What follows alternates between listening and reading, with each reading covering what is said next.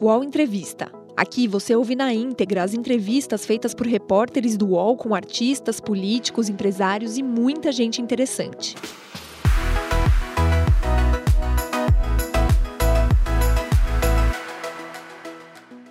Olá, pessoal do UOL. Meu nome é Léo Dias, eu sou da coluna Léo Dias, aqui do UOL.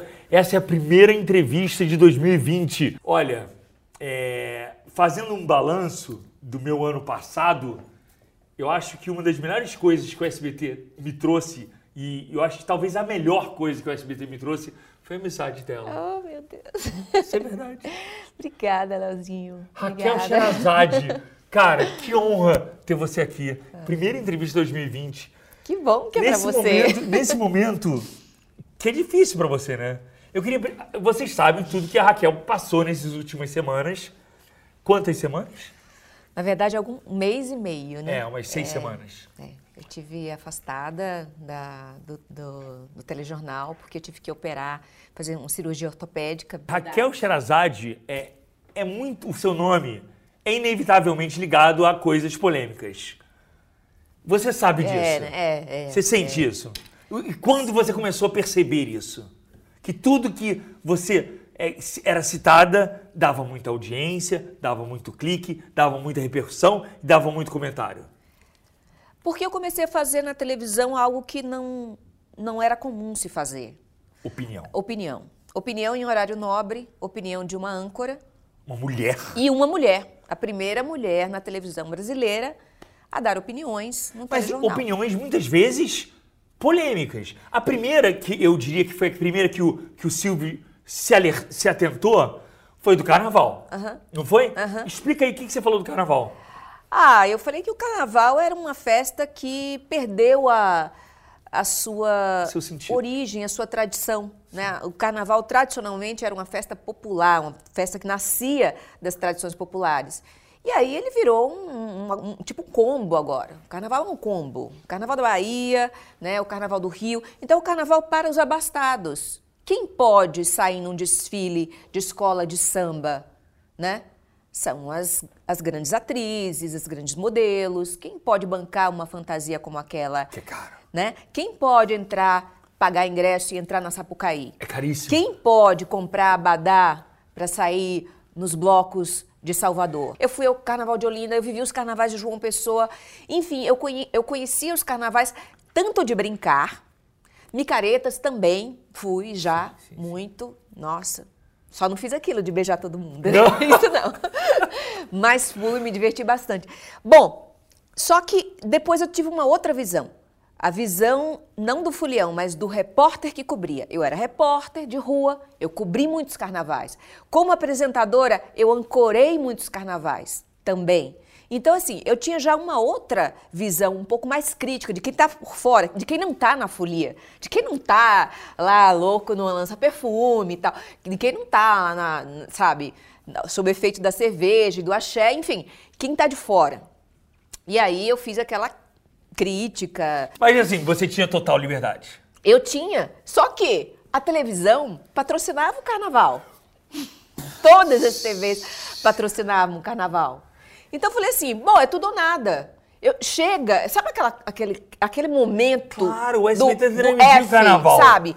Sei, tô ferrada. Foda-se. Não. Ah, foda-se, tá, entendi. Foi aquele momento pra mim. Ah, entendi. É o tudo Então, ou eu falei, é o nada. tudo ou nada. Eu não, eu não sou Então você morna. sabia, eu, por não, exemplo, eu não sou você morna. sabia eu sou que- nem você. É que eu- por isso que a gente se dá bem. Exato. Um telespectador chamado Ivaldo. Ivaldo Lima. Você lembra? Lembro do nome dele, porque depois fizeram uma entrevista com ele, foram atrás dele. É, ele deu entrevista na minha despedida lá ah, do SBT em João Pessoa, na Paraíba. Enfim, esse cara postou, ele me acompanhava, postou e viralizou. E ficou aquela loucura. Nossa, era ligação de rádio, de televisão, de, de, de, de, ah, revista para saber. E eu escondendo de tudo. Falei, meu Deus, que loucura! Então fi- ficou três, três, três dias. Eu fui trending topics no Twitter e teve um desses dias que eu fui um dos assuntos mais comentados no mundo. Imagina uma pessoa, um- um- uma, uma jornalista Local. local, falando do carnaval na semana do carnaval, descendo pau no carnaval. Pois bem, quando esse vídeo chegou ao Silvio? Ele tem casa em Orlando. E de lá ele assistiu. viu, alguém mandou para ele, ele viu e já entrou em contato com o pessoal do SBT para que eles entrassem em contato comigo e me fizessem a proposta para trabalhar no SBT. Daí eu é, recebi a ligação do Leão Bravanel, achei que era um trote, um trote primeiro, né? que você não espera que receber em casa uma ligação de, é, de um dire... dos maiores né, executivos diretores do, da segunda maior emissora, uma das, uma das três maiores emissoras do Brasil. E aí ele falou: ah, a gente está querendo conversar com você e tal. Vem aqui conhecer o SBT e tal. Eu falei, aí eu falei, não, não é trote. acho que não é trote, acho que é, acho que é ele mesmo. Daí a gente combinou, eu, eu vim, a gente conversou e fechamos. E, e eu queria justamente saber nessa conversa, nessa conversa e nesse acerto. Você falou assim: olha, essa aí do carnaval sou eu. Uhum. Eu tenho opinião. Uhum. Você, naquele momento, você acertou tipo, eu vou ter liberdade? Essa, essa, essa pergunta foi, foi, foi tratada ali nessa, nessa negociação? É, eu acho que é, é, é, o motivo deles terem me procurado foi exatamente a opinião. Eles queriam fazer um jornalismo de opinião, é, queriam revolucionar o SBT Brasil, né, que é o carro-chefe do jornalismo, e eles queriam fazer um jornalismo de opinião. E encontraram em mim, é, vislumbraram em mim essa pessoa a dar voz a essas demandas, né? A, ao, ao, ser uma espécie de porta-voz do, do, do, Mas, Raquel, que as pessoas só. pensam. Quando você começou a perceber que você não tinha tanta autonomia? Na verdade, dentro da, da emissora, eu tinha autonomia. O problema é quando você começa a incomodar as hostes políticas, as mais altas hostes políticas. Então, a partir desse momento, a pressão sobre a sua vida, sobre o seu trabalho, é muito forte. Então, a máquina de propaganda do Estado, né? Ah, indiretamente, diretamente. As verbas públicas que financiam as emissoras de televisão. Acredito que sim também. Não sei se eles usaram desse mecanismo de chantagem, sim. mas é, existe uma pressão muito grande. Por exemplo, é, eu, e, ano passado eu decidi abrir um canal. 2000 e? 2019. 19. Isso, abri um canal de opinião, tá. independente. No YouTube? No YouTube. Tá. E eu tava crescendo com o canal e tal. E, e certa vez eu fiz uma, um, eu fiz uma crítica àquele massacre que aconteceu no presídio do Pará. E aí chamei a responsabilidade o Ministério da Justiça porque o Ministério da Justiça havia sido procurado por um grupo de mães e familiares de, de, de presidiários do presídio de Altamira, onde foi denunciado uh, que poderia haver uma tragédia, uma rebelião, porque os chefes das facções estavam todos juntos nas mesmas, nos mesmos pavilhões. Às vezes, pessoas de facções rivais dividiam a mesma cela. Então, as mães e mulheres de presidiários estavam preocupadas e foram pedir providências ao Ministério da Justiça. E o Ministério da Justiça, em resposta, isso foi em maio, a rebelião foi em julho, se não me engano. E o Ministério da Justiça, em resposta, falou: não, não vamos transferir os líderes das facções. Não há necessidade de transferir os líderes das facções, porque o Ministério da Justiça está acompanhando em tempo real o que acontece dentro do presídio de Altamira. Uhum. Resultado: quase 60 mortos. Sim aquilo que a gente viu. Então eu chamei a responsabilidade o Ministério da Justiça. E... Eu eu lembrei que armas e drogas não entram por acaso, por encanto dentro de presídios. É preciso haver a conivência de, de agentes penitenciários, diretores de penitenciárias. Entendeu? Gente, Isso é muito forte. Drogas, armas, celulares não entram por acaso em presídios. Mas isso, falar isso é muito forte um grupo de agentes penitenciários foi até a, a emissora onde eu trabalho uh, intimidar, e... me intimidar. Eles chegaram a entrar no SBT? Entraram, tiveram uma reunião dentro do, do, do meu trabalho para me intimidar além das intimidações que eu já estava sofrendo, é, é, ameaças de morte, é, vindas por, em, em, forma de mensagens nas minhas redes sociais, enfim. Uh, a pressão foi tão grande que dessa simples visita, uh, eu acho que acabou gerando uh, o passo seguinte da pressão para calar o jornalista é, é um festival de processos. Essa é a estratégia. Você processa, você não entra com um processo. A Associação dos, dos Agentes Penitenciários que se sentiu ofendida, apesar de eu não ter é, fulanizado, nomeado ninguém em particular, eu falei de fatos que são públicos e notórios, é uma estratégia. É uma estratégia. Acho que qual foi a estratégia? A foi, estratégia foi diversos processos? Diversos processos. Diversos quantos? Vários, não sei, eu perdi as contas. Mas então você está falando espalhados pelo Brasil? Pelo Brasil inteiro. Então quer dizer Cada que você... agente penitenciário resolveu entrar com um processo contra mim. Pelo Brasil inteiro? Pelo Brasil inteiro. Então sua vida virou um inferno. e essa é a forma de calar um jornalista. E o poder sabe disso. E o poder absoluto sabe mais do que isso, da força que ele tem para calar. O que, o que sou eu, uma única jornalista, sozinha na internet, né, para responder a tantos processos? Os podcasts do UOL estão disponíveis em todas as plataformas. Você pode ver a lista desses programas em uol.com.br/podcasts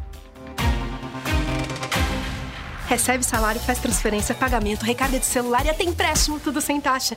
PagBank, a sua conta grátis do PagSeguro. Baixe já o app e abra sua conta em 3 minutos. Essa foi a forma mais dura que você foi calada? Teve outras. Vamos falar das outras? outras? Eu quero saber o seguinte: talvez você não queira aqui dar nomes. É. Mas eu, eu, posso dizer que já pediram bastante a minha cabeça. É isso que eu queria saber. Quantas vezes sua cabeça. Algumas vezes. Algumas vezes. Governo Lula, governo Dilma e governo Bolsonaro. Uhum. Qua, qua, quais dos três governos você, você teve mais a cabeça prêmio? Olha, mais vezes eu acho que no governo Dilma. Dilma. Porém, é, é, eu acho que eu, eu, nunca. Acho que o tipo de ataque sórdido que eu sofri desde, desde o período eleitoral, é, dos assessores e aliados do atual presidente, Uh, o tipo de ataque que eu sofri, uh, é, eu acho que é algo incomparável. É, nada foi tão baixo, nada foi tão mesquinho, nada foi tão violento. É, não é à toa que o, o, um dos meus, uma das pessoas que eu processei, que foi o Alexandre Frota, hoje deputado. Você processou o Alexandre Frota por quê? É, esse senhor, quando estava em campanha, ele me acusou de ter participado de uma reunião na casa do Silvio Santos. Você já foi à casa do Silvio? Nunca, nem sei onde fica. Tá, continue. Ele me acusou de ter participado de uma reunião na casa do Silvio Santos, junto com o, o ex-presidente Michel Temer, de quem eu teria recebido um dinheiro para falar bem do Michel Temer e mal do senhor Bolsonaro. E isso foi repetido à exaustão e ele ainda acrescentou um adjetivo chamando-me de prostituta da comunicação. Então, esse senhor, agora que ele brigou com o Bolsonaro, ele revelou que havia uma máquina de propaganda, né, de, de assassinatos de reputações que funcionava, e da qual ele fazia parte, é claro, né, é, para intimidar e para tentar destruir, então, de, de, descredenciar os críticos do governo. Do governo? Do governo não, do, do, então, candidato, do então candidato. Tá. Você processa mais alguém? Ainda não. Ainda não? Não, mas posso processar. Eu tô sentindo assim, quando, eu, quando eu, eu, eu, eu, não sei, eu não sei, você pode ser clara aqui, e se você não quiser também que isso vá ao ar, você fale. Mas quando eu falei do SBT, você talvez tenha desviado para o YouTube. Eu queria voltar a falar do SBT. É. Você, você foi para o SBT sabendo que era uma emissora em que o seu proprietário e dono é sempre um defensor do governo. Você não sabia que falar mal do governo poderia trazer consequências para você? Não, eu, não, eu, eu não, não, sabia disso. Eu também não tinha. Eu, eu não tenho a informação oficial de que o, o Silvio é pró ou contra governo. Eu não tinha isso, não, não tinha esse informa... elemento. Mas não tem, não tem. Não, não, não, não havia não... um. um uh, uh, um direcionamento, não havia uma voz que dissesse assim, olha, esse assunto você não pode falar. Tá. Não, não existia. Mas houve o tal episódio do Troféu Imprensa. Ah. Foi que ano? 2017? Eu acho que foi 2000 e... É, de 2000... eu acho- Ou 2016, 2000, eu não lembro. É, né? eu acho que foi 2016 você ganhou em 2017. Isso. Né? Que você foi receber o prêmio no palco. E que o Silvio chegou pra você e falou assim: meu amor, a sua opinião você dá nas suas redes sociais. Na minha emissora, não. Ali foi um choque pra você? Olha, quando a gente tá junto do Silvio, a gente espera o inesperado, né? O Silvio é um showman. Claro. É um É cara grande. que é um cara que deixa qualquer um mudo. E bom, nós sabíamos que eu fui contratada para dar opinião, Aham. né? E eu acho que o que ele falou, eu, eu, eu entendi como uma ironia, porque é público que eu fui contratada para dar opinião, né? Havia um quadro, havia um GC, opinião. Você acha que fazia, era parte do show aquilo ali? Acho que sim. Acho que sim. Quero acreditar que sim. Que- Mas gerou muita polêmica e tal. E, e as pessoas falaram, até hoje falam, você não foi contratada para dar opinião. Gente, é porque eu não posso mostrar meu contrato, né? A gente tem um caso recente é, de mais uma pessoa. Porque quando a gente vê políticos pedindo sua cabeça, é, juízes, ministros, eu acho que é previsível. Desculpa. Agora, empresários. Quando a gente vê empresário pedindo a sua cabeça, a gente vê que a coisa tá séria. E aí a gente viu o dono da Havan pedindo a sua cabeça publicamente. Coisa triste, né? Onde as pessoas pedem a cabeça dos jornalistas, né? O que que houve assim? Qual foi a sua reação primeiro? Qual foi a sua reação quando você Olha, eu, aquilo? eu nunca tinha ouvido falar desse senhor. Eu não conhecia esse senhor. E o que eu vi foi que chegou até mim um tweet dele e comemorando a demissão de colegas nossos. A, empresa precisou enxugar. Infelizmente. É, como todas as empresas de comunicação precisaram enxugar em virtude da crise Sim, e tal. sim. Então precisou se enxugar também a equipe de jornalismo Isso muito recentemente. recentemente, agora em 2019. Então, um grupo de colegas, né? Pais de família, mães de família, né? ah, trabalhadores, gente honesta, gente de bem, né? foi exonerada, porque a empresa precisava fechar as contas. Né? Ah, e aí esse senhor ele vai a público e ele comemora a demissão como se fosse um castigo para aquelas pessoas que foram demitidas, porque aqueles colegas nossos que foram demitidos. E, além disso, ele fala assim: parabéns por ter demitido esse bando de comunista. Ele não conhece, ele não, não- sequer conhecia os jornalistas que trabalhavam para a gente. Né? É, é, a gente não rotula jornalista dessa forma. Você rotula político dessa forma. Jornalista não rotula dessa forma foram, foram profissionais que foram demitidos. E aí ele comemora, acusa os, os meus colegas que saíram da emissora de serem comunistas, prega a pecha de comunistas dos meus colegas, e ainda fala assim: ah, tá faltando a Sherazade. Ou seja, não foi, foi ótimo ter demitido esse, mas, ó, tô esperando agora demitir a Sherazade. E como ele é um anunciante dentro da emissora, Forte e um poderoso. forte anunciante dentro da minha emissora, ah, eu pensei em processá-lo. Ainda estou avaliando. Por quê? Porque a opinião dele dentro da minha emissora é muito forte. Né? Porque é uma, É porque é muito- uma emissora que depende de verbas. Depende de verbas. Eu não sei até que ponto ele tem influência é, é, é, entre dem- demitir ou não demitir, pedir cabeça, não pedir cabeça. Eu acho um golpe muito baixo. Eu acho que assim, quem deve definir o que é melhor para os seus quadros é a própria emissora, independente de pressões. Eu acho que se o profissional é um bom profissional, está dando resultado para a empresa, está dando audiência para a empresa, né? Está dando retorno, é um bom profissional, merece ficar onde está. Merece até promoção.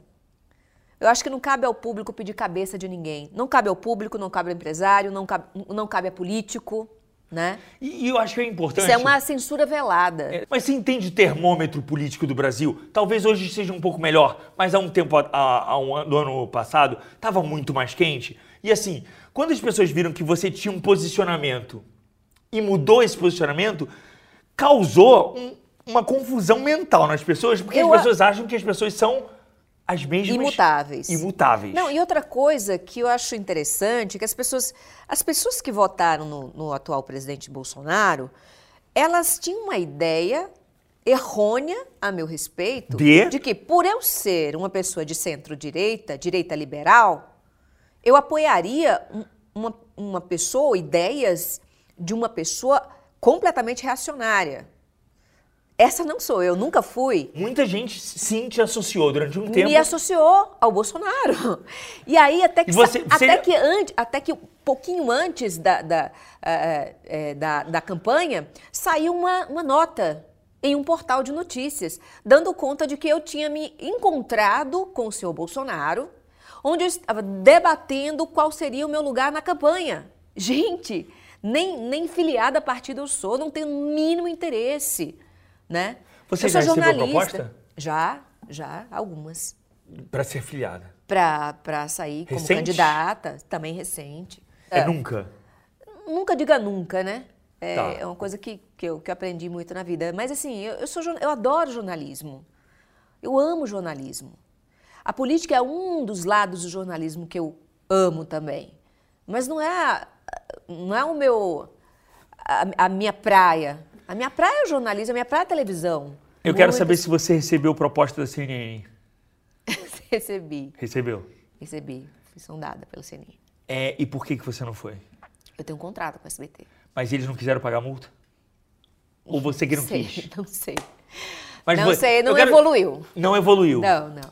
Hoje, você está feliz no SBT? Tô. Eu acho que eu poderia fazer muito mais. Eu acho que eu, eu tenho eu tenho uma série de projetos. Eu sempre, eu sempre tenho, tenho projetos, muitos projetos. Mas por causa do contrato, obviamente, eu, eu só posso realizar determinados projetos dentro da emissora. Você queria ir para o Projetos- entretenimento?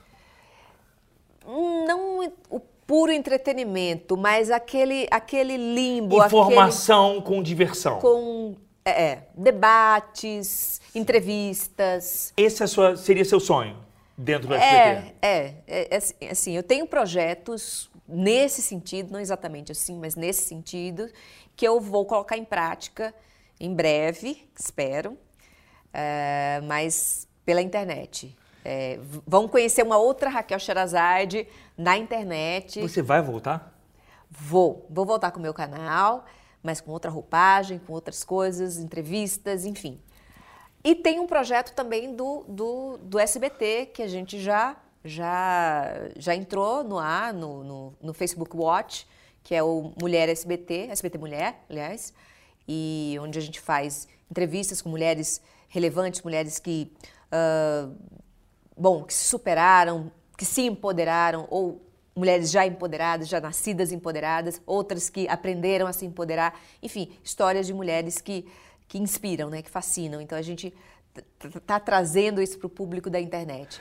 Mas esse é um projeto do SBT que eu ah, Que fui tá. convidada e, e, E você e abraçou? abracei também. Ah, mas Você eu tenho esse meu você- projeto mais antigo, que eu comecei agora em 2019. Aham. Comecei a projetar em 2019 e vou realizar agora em 2020. 2020. Vamos descontrair um pouco a entrevista? Vamos. Adoro. Você tá solteira. Tô.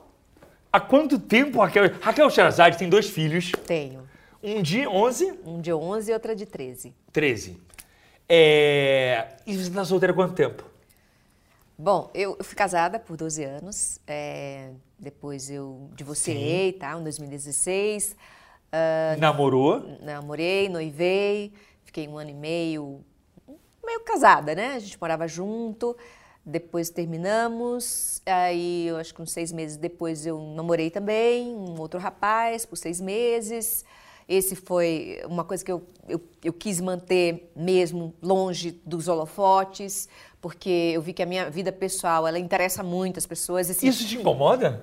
Incomoda, assim, assim, não, é- não me incomoda em, em específico, mas assim, a pessoa que está do meu lado, que geralmente não é da- do meio. Eu nunca namorei ninguém do meio artístico, Nem jornalístico. jornalístico? Não, nunca, nunca. Você nunca namorou jornalista? Não, nunca. E esse último relacionamento você ficou mais escondidinho? Eu, eu, eu achei melhor. assim, Eu falava assim pra ele, eu falava assim, olha, eu não quero que você sofra o que o, que o anterior sofreu, o que o outro me sofreu, porque as pessoas elas, elas se intrometem também na tua vida pessoal. Elas querem, não sei, é, as pessoas que me amam acabam amando as pessoas que eu amo, mas as pessoas que me odeiam também odeiam também o outro, que não tem culpa de nada. Então eu falei assim, ó, você, você é uma pessoa pura, assim, você não, você não precisa, é, você não vive disso. As pessoas vão te atacar. E ele não entendia. Eu falei assim, vão te atacar. Não, na hora que eu postar você e te marcar, vão, vão te. Sua vida vai sua se vida vai, um vai inferno. virar um inferno, Vai virar um inferno. né? Vai virar um inferno. E aí eu combinei com ele o seguinte, a gente, eu, eu publicava, mas eu publicava pro meu grupo de melhores amigos, entre eles você tá no, Uhum. no Insta, né? Então tudo que eu publicava do meu, do meu último relacionamento era pros meus amigos mais íntimos no Instagram. Entre eles você sabe, você via aham, foto aham. tudo. Então era justamente por isso, porque eu quis salvaguardar essas pessoas. Então eu eu eu tô muito cautelosa com relação a isso, porque realmente interfere, né? Esse ódio das pessoas, ou o amor, o ódio, o ciúme, isso interfere demais nos relacionamentos. Mas eu queria te tirar uma dúvida. Como é que se conhece a Raquel Sherazade? Como é que eu vou cantar a Raquel Sherazade? Tudo Ai, bem que... gente, Mas sério, você, onde é que eu vou encontrar a Raquel Sherazade? Sério, Raquel. Como as pessoas te conhecem? Como é que... Não, tudo bem, o último. Como é que o último rapaz te conheceu? o último foi num pub. Ah, você foi a um pub? Adoro pubs. Ah, é? Adoro. Ah, é? Alguém me falou quem foi que você gosta de Guns N' Roses? Gosto do Guns N' Roses, gosto de Iron Maiden, que é a minha banda Iron favorita. Maiden? É, a minha banda favorita. então você tava num pub aqui em São Paulo É, é. e ele chegou. Ele chegou. Ele sabia quem era você? Não sei. Não sei. Não, se ele falou assim, oi Raquel. Não, ele chegou e Raquel, ele me ajudou lá a comprar uma bebida e tal. E depois aí ele falou, "Você- é aquela moça da televisão? Eu falei, quem? "É, Aquela Raquel Sherazade? Eu falei, sou. Ah, mentira. Eu tá. Por Ah, que você que- tá aqui. Eu falei, Ah, ué, o que tem daqui com o problema? Né? E o anterior foi através da internet também. Internet como? É, A internet, rede social. Ah, não, achei que era aquele aplicativo, não, né? Não, não, não posso entrar em aplicativo, gente. Até seria bom, né? Já é mais fácil, Você já né? pensou em entrar no Tinder? Não. não, não Mas ia e dar esse, certo. e esse momento solteiro, como é que é? Olha, eu vou te dizer uma coisa. Eu precisava de um tempo solteira, porque eu saí de um casamento de 12 anos, eu caí num noivado, um ano e meio. Eu saí de um noivado, aí caí num outro namoro. Então, assim, ah, eu precisava saber como era a Raquel sozinha. É, eu- sempre tive muito medo de ficar sozinha. É, eu tenho pavor de ficar sozinha. E, e- e esse medo de ficar de sozinha. ficar envelhecer sozinha? Não, fica só. Fica só. Mas você tem dois Assim, filhos. Não, ter, não, não, não, eu falo assim, ficar só, não ter um namorado, não ter um marido, não ter um alguém, Ah, um tá. noivo, um alguém, Um parceiro. sabe? E aí eu falei, não, eu não posso ver a sombra de alguém. Eu não posso ser feliz só quando eu tenho alguém. Eu tenho que saber como é a minha companhia, como é estar sozinha comigo. Eu sempre tive com alguém. Entendi. Sempre tinha alguém. E Você é sou- uma pessoa segura de si? Sou. Você não é desconfiada Não, não. Desconfiada como, assim? do, do seu, do seu parceiro? Não, de jeito nenhum. Olha, coisa que eu não faço. eu acho isso, eu acho, eu acho tão engraçado quem faz. Mas, gente, eu não faço. Eu não cheiro camisa. Eu não, che eu não, eu não, eu não abro. Eu não, eu não abro Celular. se- senha de, de namorado. Não. Você não tem a senha? Nunca teve? Nunca tive. Nem de marido, nem de namorado, nem de noivo. E se um cara chega e fala assim, Nunca "Me passa sua xeretei. Dou. Não, Você dá? Não, dá não. Eu. bom, minha, minha, minha intimidade não permite também que ninguém invada. Ah, isso que eu quero saber. Mas eu não tenho nada a dever. Tá, tudo Você bem, quer ver bem. o quê? Começou a, a duvidar, eu falei, ué, peraí. Bom, eu acho que as relações têm que ser baseadas na confiança de que você é amado, você ama e é amado. A partir do momento que eu desconfio, que eu, que eu acho que aquela pessoa está comigo por uma outra razão que não seja o amor... Mas você nunca traiu? Bom, se eu, se eu nunca... Traí uma vez. Ah! Uma única vez. Mas Mas logo depois eu terminei. logo depois... Porque eh, eu não conseguia E conviver... você foi traída? Não sei. Acho que Você sim. nunca né? descobriu? Nunca. Qual é o Quando? seu tipo de homem? Ai, não sei. pergunta inteligente, inteligente. A inteligência te dá tesão? Muita, muito. Dá? Muito. É o, é o que dá. é o que dá. Você nunca namorou um burro? Nunca? Nem mediano? Não. Eram brilhantes? Não, já, já. Não. Não, sempre Brilhantes em alguma coisa? brilhante. É, já namorei homens brilhantes, homens inteligentes. ah, e homens carinhosos. Mas o que te, burro, o mas que te assim, dá mais tesão é a é a inteligência. inteligência. É. A inteligência ela conquista, ela a, a segurança, a inteligência, a pegada, tem uma série de coisas, né? Eu acho que claro. a gente é, a gente é, a gente é muita coisa num só. A gente tem, tem muitas expectativas, né?